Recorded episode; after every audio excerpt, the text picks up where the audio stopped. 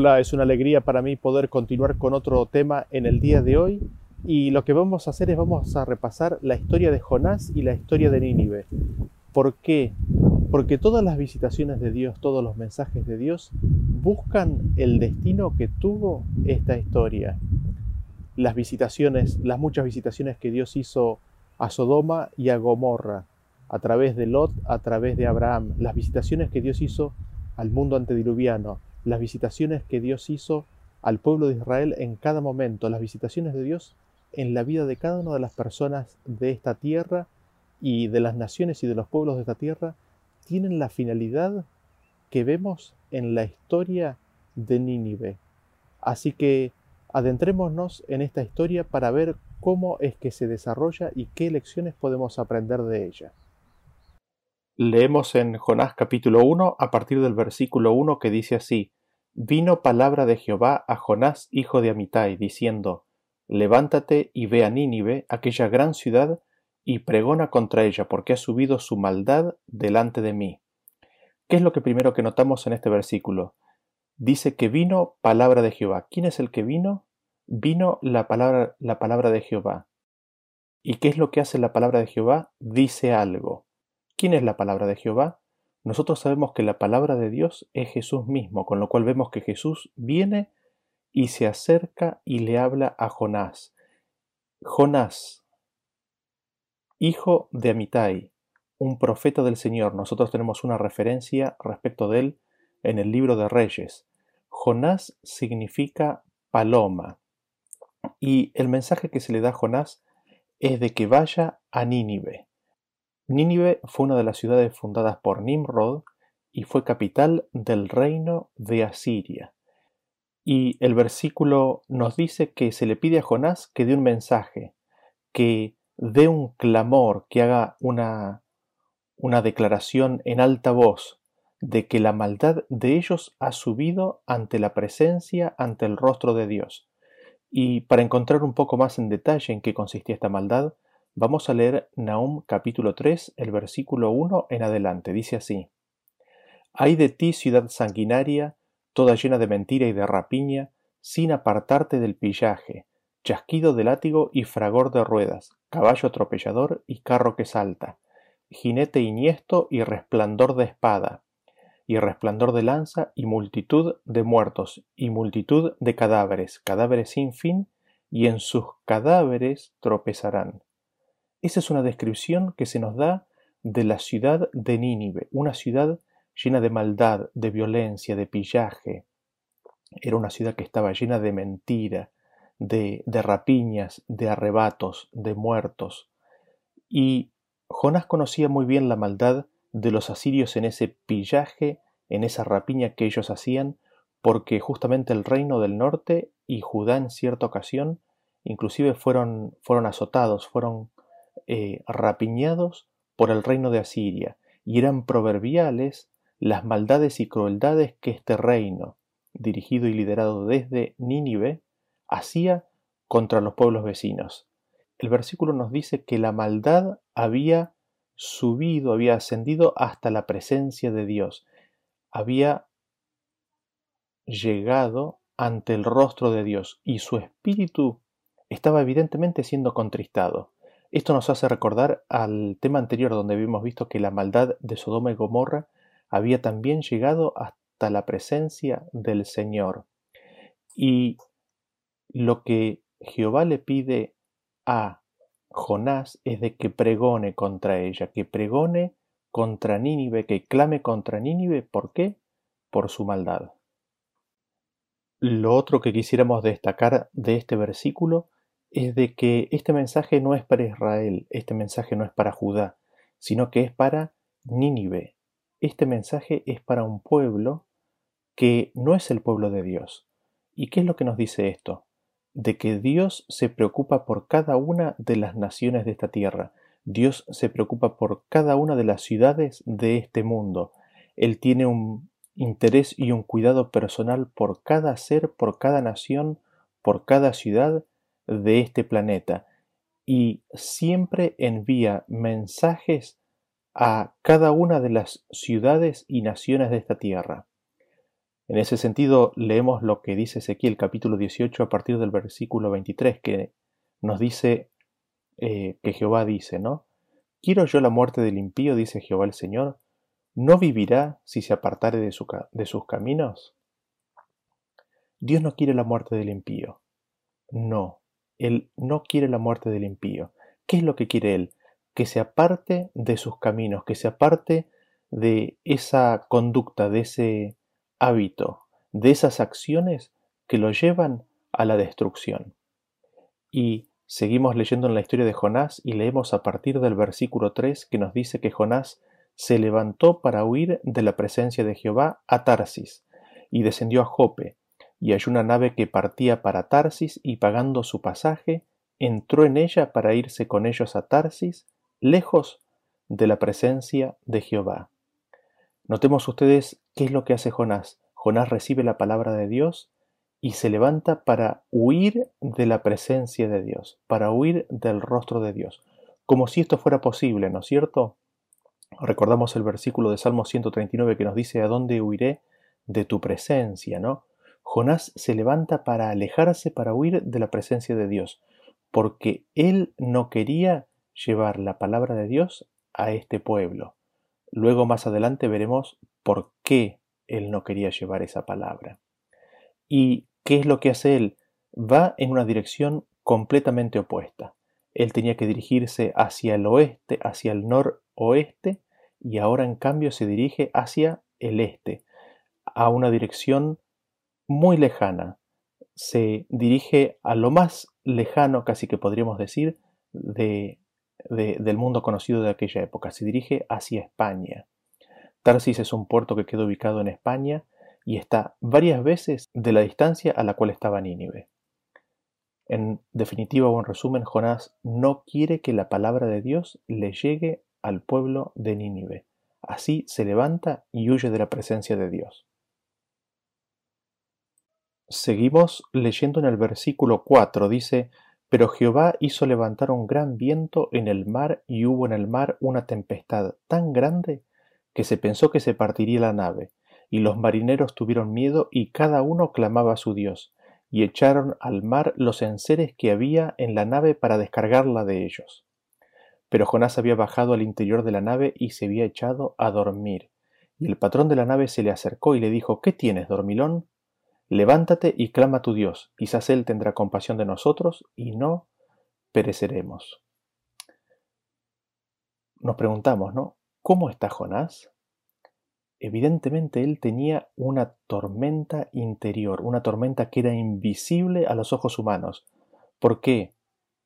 Porque él había recibido clara declaración de la palabra de Dios respecto de lo que tenía que hacer. Sin embargo, él elige ir en otra dirección. Y leyendo esta historia no puedo dejar de recordar lo que a mí me sucedía de chico. Recuerdo que cuando de chico cometía alguna, alguna travesura o hacía algo que yo sabía que estaba mal y que se avecinaba algún tipo de consecuencia por lo que había hecho, me acuerdo que, que me daba sueño y yo quería dormirme, ¿no? Eh, evidentemente esa tormenta interior que estaba atravesando Jonás era fuerte y lo interesante de todo esto es que hay una tormenta alrededor de Jonás, ¿no? Una tormenta de la naturaleza.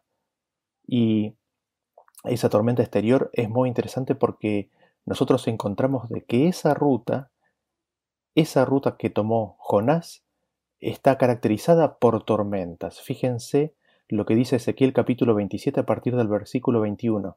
Las naves de Tarsis eran como tus caravanas que traían tus mercancías. Así llegaste a ser opulenta, te multiplicaste en gran manera en medio de los mares, en muchas aguas te engolfaron tus remeros, viento solano te quebró en medio de los mares. Y en Salmos 48.7 dice, con viento solano quiebras tú las naves de Tarsis. Vemos que ese camino, ese destino hacia Tarsis, esa, ese camino de dejar de escuchar a la palabra de Dios y de oír a la presencia de Dios, viene tormentoso, es un camino que trae tormenta. Y este viento solano es un viento del este, es un viento histórico o que ocurría frecuentemente y era predictor de catástrofes marítimas en todo lo que se refiere a viajes hacia Tarsi o viajes desde Tarsi. ¿Y cómo lo encontramos a Jonás? Jonás está durmiendo y uno se pregunta, ¿cómo es que puede dormir? ¿Cómo es que puede dormir habiendo semejante tormenta que se desata alrededor de él? Él necesita dormir, ¿por qué? Porque necesita acallar la conciencia. Él necesita salirse de la realidad en la cual está y entrar en otra realidad. Y claro, él no tenía televisor, él no tenía internet, él no tenía Netflix. ¿Qué le quedaba por hacer entonces? Irse a dormir, dormir y escaparse de la conciencia de lo que estaba haciendo. Su conciencia lo, lo atormentaba, ¿Por qué? Porque él se estaba alejando, se estaba escapando de la presencia del Señor, de la presencia de Dios. Así es como él quería escaparse de su propia realidad. Y no deja de ser interesante que esto también le llama la atención al capitán, porque le dice, ¿qué tienes tú, dormilón? Eh, ¿Cómo es posible que estés durmiendo ante semejante, ante semejante tormenta? Evidentemente eres un dormilón. Y seguimos leyendo en el versículo 7 que nos dice, y dijeron cada uno a su compañero, venid y echemos suertes, para que sepamos por causa de quién nos ha venido este mal. Y echaron suertes, y la suerte cayó sobre Jonás. Entonces le dijeron ellos, Decláranos ahora por qué nos ha venido este mal. ¿Qué oficio tienes y de dónde vienes? ¿Cuál es tu tierra y de qué pueblo eres? Y él les respondió, Soy hebreo y temo a Jehová, Dios de los cielos que hizo el mar y la tierra. Y aquellos hombres temieron sobremanera y le dijeron, ¿por qué has hecho esto? Porque ellos sabían que huía de la presencia de Jehová, pues él se los había declarado. Noten ustedes las preguntas que le hacen los marineros, ¿no? ¿Quién eres? ¿Qué haces? ¿De dónde vienes? ¿De qué pueblo sos?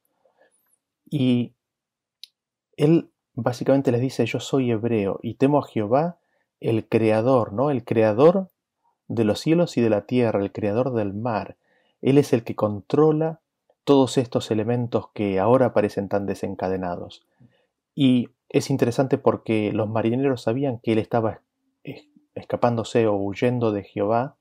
Sin embargo, hasta ese momento no habían manifestado temor, pero cuando escuchan de que es el Dios de los hebreos, cuando escuchan que es el Dios creador del cielo y de la tierra y del mar, ahí temieron. Ellos conectaron el conocimiento del pueblo hebreo que tenían anterior con lo que les declaró Jonás, de que le estaba huyendo de ese Dios. Y es así como vemos que ellos temieron. Ellos temieron porque tomaron conciencia de que este Dios no era cualquier Dios. Y seguimos leyendo a partir del versículo 11 que nos dice, y le dijeron, ¿qué haremos contigo para que el mar se nos aquiete? Porque el mar se iba embraveciendo más y más, él les respondió, Tomadme y echadme al mar, y el mar se os aquietará, porque yo sé que por mi causa ha venido esta gran tempestad sobre vosotros. Y aquellos hombres trabajaron para hacer volver la nave a tierra, mas no pudieron, porque el mar se iba embraveciendo más y más contra ellos. Noten ustedes que respuesta interesante la que les da Jonás. Jonás sabe que esa tempestad viene porque él está huyendo de la presencia de Dios. ¿Y qué solución les da?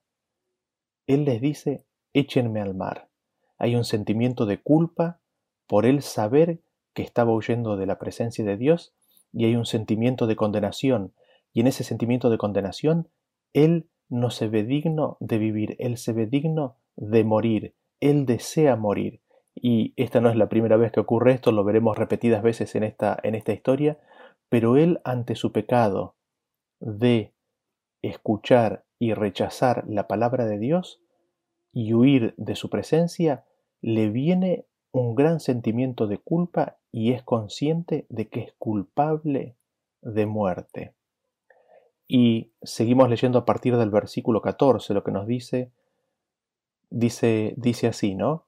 Entonces clamaron a Jehová y dijeron, Te rogamos ahora, Jehová, que no perezcamos nosotros por la vida de este hombre, ni pongas sobre nosotros la sangre inocente, porque tú, Jehová, has hecho como has querido. Y tomaron a Jonás y lo echaron al mar, y el mar se aquietó de su furor. Y temieron aquellos hombres a Jehová con gran temor, y ofrecieron sacrificio a Jehová, e hicieron votos. Jonás echado y el mar se aquieta. Como consecuencia, los marineros temen a Dios, ofrecen sacrificio y hacen voto. ¿Por qué? Porque ahora por Jonás conocen al único Dios verdadero. Y nosotros nos preguntamos, ¿qué conceptos de Dios que le dio Jonás, no? Eh, indudablemente la experiencia que a partir de ahora estos marineros iban a tener respecto del Dios verdadero había sido grandemente influenciado por esta experiencia y por los conceptos de Dios que Jonás había vertido y les había dado a ellos. Seguimos leyendo en el versículo 17 y dice así, Pero Jehová tenía preparado un gran pez que tragase a Jonás, y estuvo Jonás en el vientre del pez tres días y tres noches. Entonces oró Jonás a Jehová su Dios desde el vientre del pez, y dijo, Invoqué en mi angustia a Jehová, y él me oyó. Desde el seno del Seol clamé, y mi voz oíste.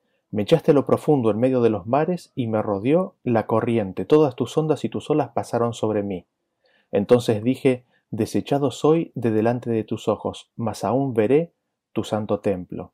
Las aguas me rodearon hasta el alma, rodeóme el abismo, el alga se enredó a mi cabeza, descendí a los cimientos de los montes, la tierra echó sus arrojos sobre mí para siempre.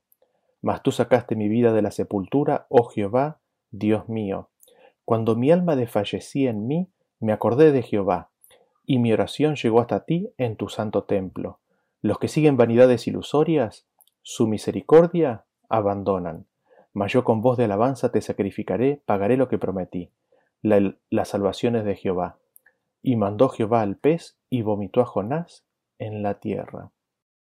¿Qué es lo que notamos nosotros en, en estos versículos? Hay un instante, ¿no? De repente nos dice que entonces Jonás oró. Hasta ese momento se ve que no, que no había orado. Es en algún momento, ya sea en el agua o lo más probable ya dentro del pez, Jonás decide orar y vuelve a Dios, ¿no? Nos dice que desde el seno del Seol clamé y mi voz oíste. Cuando él se veía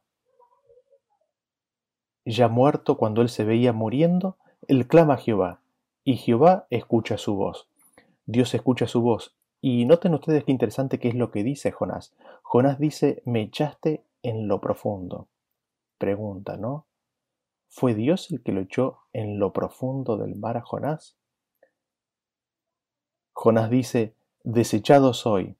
¿Fue Dios el que había desechado a Jonás? ¿O Jonás había huido de la presencia de Dios? ¿Quién fue el que lo arrojó al mar a Jonás? ¿Acaso no fue a instancias de Jonás mismo? Es muy interesante cómo, cómo toda esta situación se plantea, ¿no? Lo que ocurre en el relato y lo que Jonás y el hombre tiende a percibir respecto de las acciones de Dios. Jonás había pecado y había rechazado atesorar la palabra de Dios.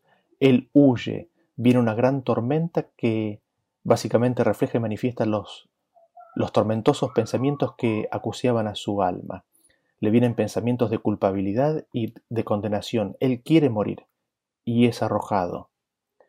Es convencido de pecado. Él recibe el completo convencimiento de su pecado, de haber rechazado la voz de Dios.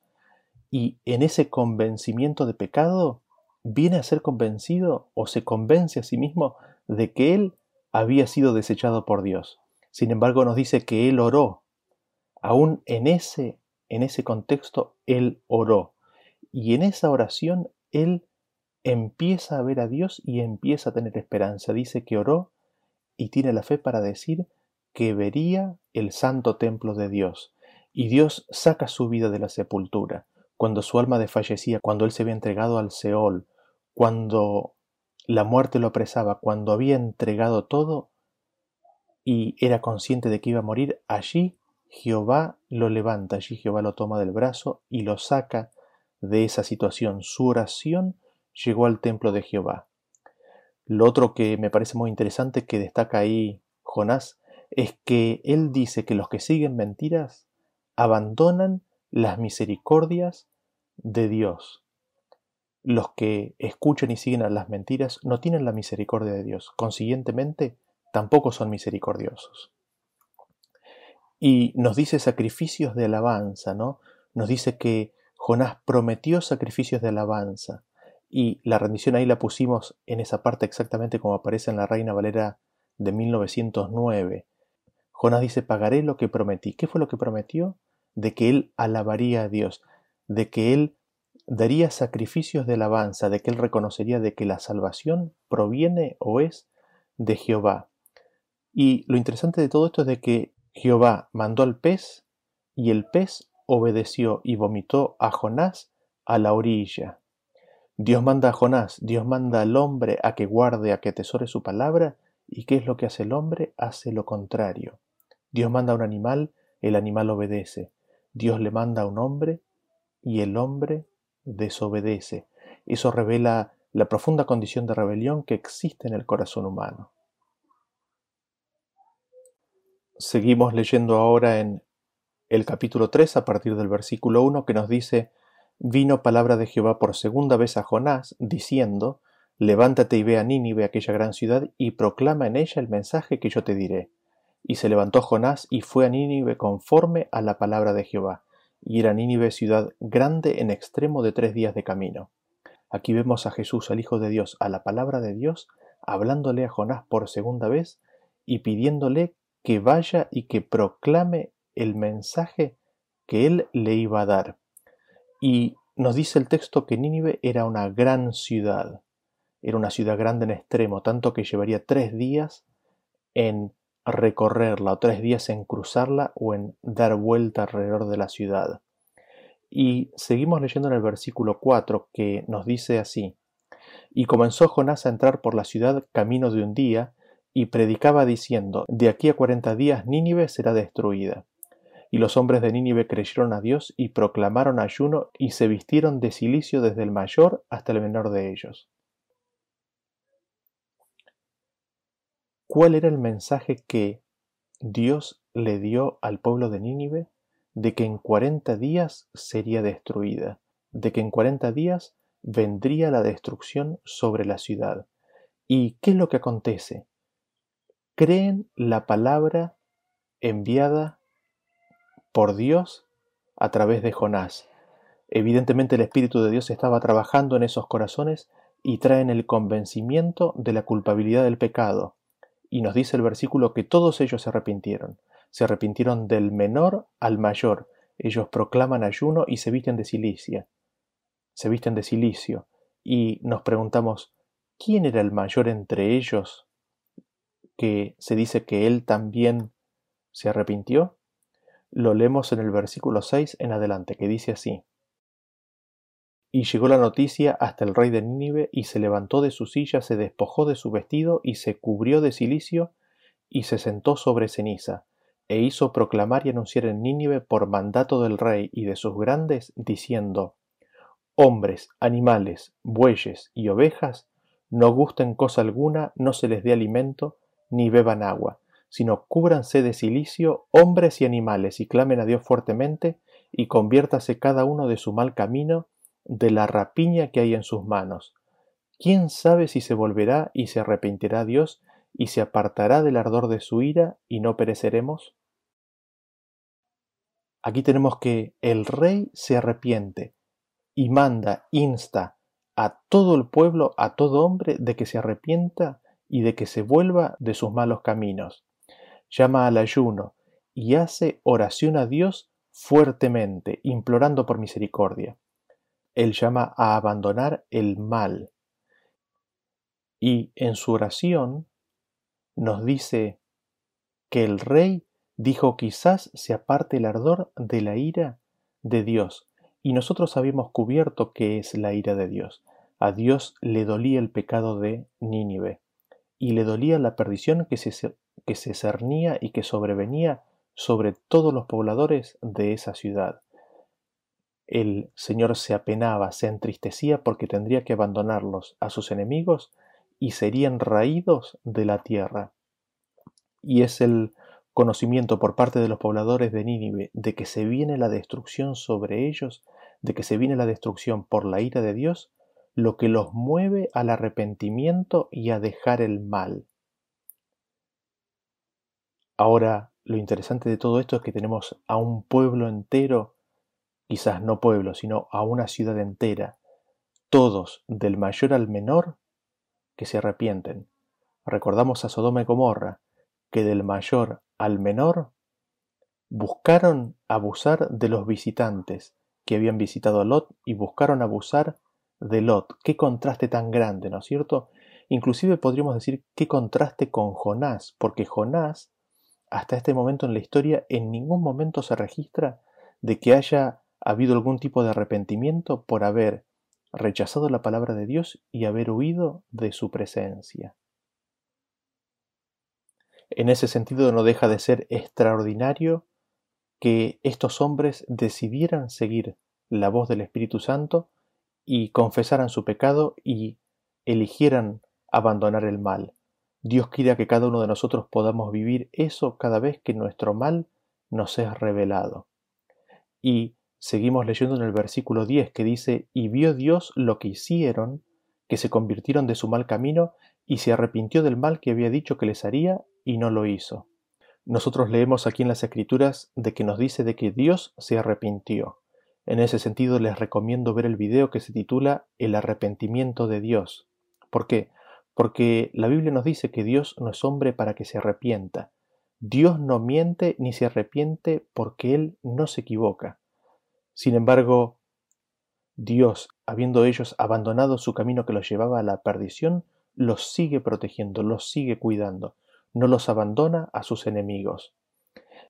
Y seguimos leyendo nosotros la historia a partir del capítulo 4, versículo 1, que nos dice así, Pero Jonás se apesadumbró en extremo y se enojó, y oró a Jehová y dijo, Ahora, oh Jehová, ¿no es esto lo que yo decía estando aún en mi tierra?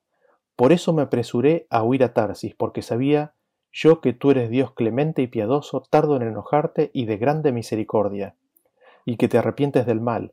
Ahora pues, oh Jehová, te ruego que me quites la vida, porque mejor me es la muerte que la vida. Y Jehová le dijo, ¿haces tú bien en enojarte tanto? Nosotros vemos que Jonás se apesadumbró en extremo, se enojó muchísimo. ¿Por qué? Porque Dios sigue protegiendo a los habitantes de Nínive. Y acá vemos que Jonás eh, correctamente ora y vuelca su alma, se confiesa en todos sus sentimientos, y allí mismo confiesa por qué él en primera instancia había huido de la palabra de Dios. ¿Por qué él había huido? Él no quería llevarles el mensaje de la palabra de Dios porque Jonás bien sabía de que Dios es clemente, es piadoso, es misericordioso, es tardo para la ira, es grande en misericordia, se arrepiente del mal Jonás conocía el carácter de Dios. Jonás no huyó por miedo. Jonás huyó porque no quería que los ninivitas sean salvos. Jonás huyó porque él quería que ellos recibieran lo que él en su propia justicia entendía que tenían que recibir. Y vemos que Jonás dice, quítame la vida. ¿Qué le pasa a Jonás? Evidentemente Jonás nuevamente está atribulado por distintos pensamientos. Y estos pensamientos tienen que ver con, en primer lugar, los sentimientos que él tenía para contra los habitantes de esa ciudad. Evidentemente, había cosas que él no les podía perdonar aún a ellos. Había sentimientos y pensamientos que él tenía para con ellos que no eran para bien. Y en segundo lugar, eh, su palabra como profeta estaba ahora en juego, porque acaso no había dicho que en cuarenta días Nínive sería destruida? Así, entre estos dos aspectos vemos cómo Jonás llega al punto de deprimirse tanto que anhela y desea morir. Y Dios le hace bien esta pregunta, le dice, ¿haces bien en enojarte tanto? Y sigue diciendo el relato en el versículo 5 y salió Jonás de la ciudad y acampó hacia el oriente de la ciudad y se hizo allí una enramada, y se sentó debajo de ella a la sombra hasta ver qué acontecería con la ciudad o qué acontecería en la ciudad. Qué interesante, ¿no? ¿Qué sentimientos eran los que tenía Jonás respecto de esta ciudad? Él quería ver qué es lo que iba a pasar. Él iba a esperar los cuarenta días y se sienta a mirar a ver qué es lo que iba a acontecer. Y me pregunto, ¿no? Mirando toda esta reacción que tiene Jonás y su conducta, ¿acaso nosotros no hacemos lo mismo? ¿Acaso cuando alguien a nuestro propio juicio hace cosas que son reprobables, decimos hablando de esa persona, ya Dios se va, a encargar, Dios le va a pagar lo que este hombre o esta persona se merece. Ya se va a encontrar con la justicia de Dios. ¿Acaso nosotros no decimos lo mismo o no hacemos lo mismo y nos sentamos como Jonás a las afueras, fuera de la situación o de la circunstancia, a esperar que le acontezca a estas personas lo que nosotros entendemos que Dios les tiene que dar? ¿Cómo es el hombre, no? Que en lugar de anhelar la salvación de su prójimo, aquel prójimo que inclusive le hizo mal, en realidad está anhelando que Dios lo destruya. Y nosotros vemos que Jonás es un creyente del único Dios verdadero, y nos preguntamos, ¿cómo es el pueblo creyente del único Dios verdadero? ¿Será que somos así? ¿Será que tenemos alguna característica, alguna fibra similar a la de Jonás? Y nos preguntamos, ¿cómo es Dios? Podemos llegar a ver el contraste enorme, grande que existe entre nuestra evaluación y nuestra condena que solemos hacer del prójimo y los ojos y la mirada que tiene Dios sobre cada ser humano, incluyendo aquellos de Nínive y de Babilonia? Y seguimos leyendo en el versículo 6 que dice, Y preparó Jehová Dios una calabacera, la cual creció sobre Jonás, para que hiciese sombra sobre su cabeza y le librase de su malestar. Y Jonás se alegró grandemente por la calabacera. Pero al venir el alba del día siguiente, Dios preparó un gusano, el cual hirió la calabacera y se secó. Y aconteció que al salir el sol preparó Dios un recio viento solano, y el sol hirió a Jonás en la cabeza y se desmayaba y deseaba la muerte, diciendo, Mejor sería para mí la muerte que la vida. Entonces dijo Dios a Jonás, ¿Tanto te enojas por la calabacera? Y él respondió, Mucho me enojo, hasta la muerte.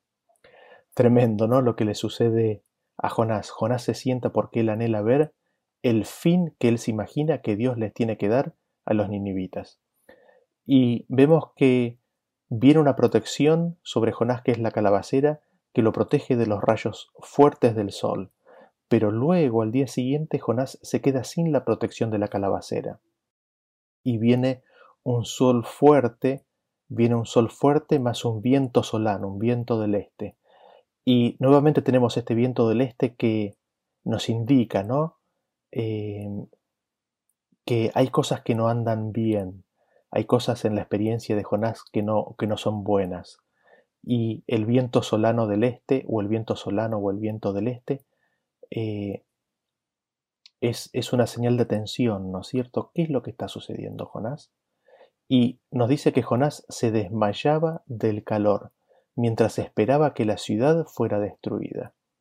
Jonás estaba esperando que sus enemigos recibieran el pago. Y en ese desmayarse y en ese esperar que sus enemigos recibieran el pago, él sufría el calor, ¿no? Sufría el calor y el viento y este viento del este y Jonás nos dice que quería morir. Vean ustedes cómo en este anhelo de que los ninivitas reciban la condenación y los juicios de Dios, lo mismo le pasa al pueblo de Dios en ese anhelo de Jonás de que los ninivitas sean destruidos, él mismo, ante las distintas circunstancias de la vida, viene a anhelar y desear la muerte. ¿No es acaso esa condenación para con los otros lo que trae la condenación propia también? Y aquí nuevamente Dios le pregunta a Jonás, ¿tanto te enojas por la calabacera? Y Jonás le dice mucho, hasta la muerte. A lo cual Dios le responde y lo leemos a partir del versículo 10. Dice así, y dijo Jehová, ¿tuviste tú lástima de la calabacera en la cual no trabajaste, ni tú la hiciste crecer, que en espacio de una noche nació y en espacio de otra noche pereció? ¿Y no tendré yo piedad de Nínive, aquella gran ciudad donde hay más de ciento veinte mil personas que no saben discernir entre su mano derecha y su mano izquierda y muchos animales? Jehová le, le habla a Jonás y lo confronta con su propia situación y le pide que por favor considere las acciones de Dios. Dios le dice, tú tienes lástima por una calabacera. ¿No voy a yo tener acaso piedad y lástima? ¿No me voy a penar, no me voy a preocupar por Nínive, que tiene más de ciento veinte mil personas que no saben discernir entre la mano derecha y la mano izquierda? ¿No tendré lástima de esta gran ciudad que no sabe discernir entre el bien y el mal? ¿Acaso no voy a tener piedad, misericordia y lástima de todos ellos, y no solamente de las personas, sino de los animales? Hay muchos animales en esta ciudad. ¿Acaso no voy a tener piedad de ellos también? ¿Y qué es lo que vemos en esta historia? De que el hombre, el profeta, aquel que llevaba la palabra de Dios, no tiene piedad para con su prójimo, no tiene piedad para con los animales. En cambio Dios sí tiene piedad. Él se apena, Él se duele y manda mensajes para que el hombre se vuelva de su camino. ¿Cómo lo hace? Lo hace por medio de gente, lo hace por medio de su pueblo, que no tiene piedad y tampoco tiene misericordia. Y lo interesante de todo esto es que la historia de Jonás queda abierta, la historia de Jonás no se resuelve, la historia de Jonás no nos dice cómo reaccionó y cuáles fueron las acciones siguientes de Jonás. Y creería que parte de esto es porque la historia de Jonás es también nuestra historia. Nosotros conocemos a Dios, nosotros somos adoradores del Dios verdadero, nosotros conocemos el carácter de Dios y nosotros sabemos cómo es Él. Pero nos preguntamos, ¿somos como Dios? ¿O acaso estamos esperando de que Dios castigue a los que nosotros juzgamos como no dignos de recibir el perdón de Dios? ¿Acaso no nos ponemos en el lugar de jueces? ¿Acaso no nos regodeamos pensando en ya Dios les va a hacer llegar su castigo? Hoy en día también hay grandes ciudades que no pueden discernir entre el bien y el mal. Hay muchos animales que viven en esas grandes ciudades. Y por la maldad que hay en estas grandes ciudades, se avecina destrucción. Y la pregunta es, ¿habrá alguien que les advierta? ¿Encontrará Dios un mensajero ¿Encontrará Dios mensajeros que puedan llevar su palabra? ¿Cómo estoy yo? ¿Cómo estamos como pueblo? ¿Queremos la salvación o queremos la destrucción? Esta historia me hace pensar seriamente mi condición y nos llama y nos apela a que tengamos cuidado, porque la misericordia, la preocupación, la piedad, la consideración de Dios por parte de cada habitante de este planeta es mucho mayor de la que nosotros nos imaginamos que tiene. Gracias por escuchar esta presentación, este tema, y nos vemos en el próximo tema. Hasta luego.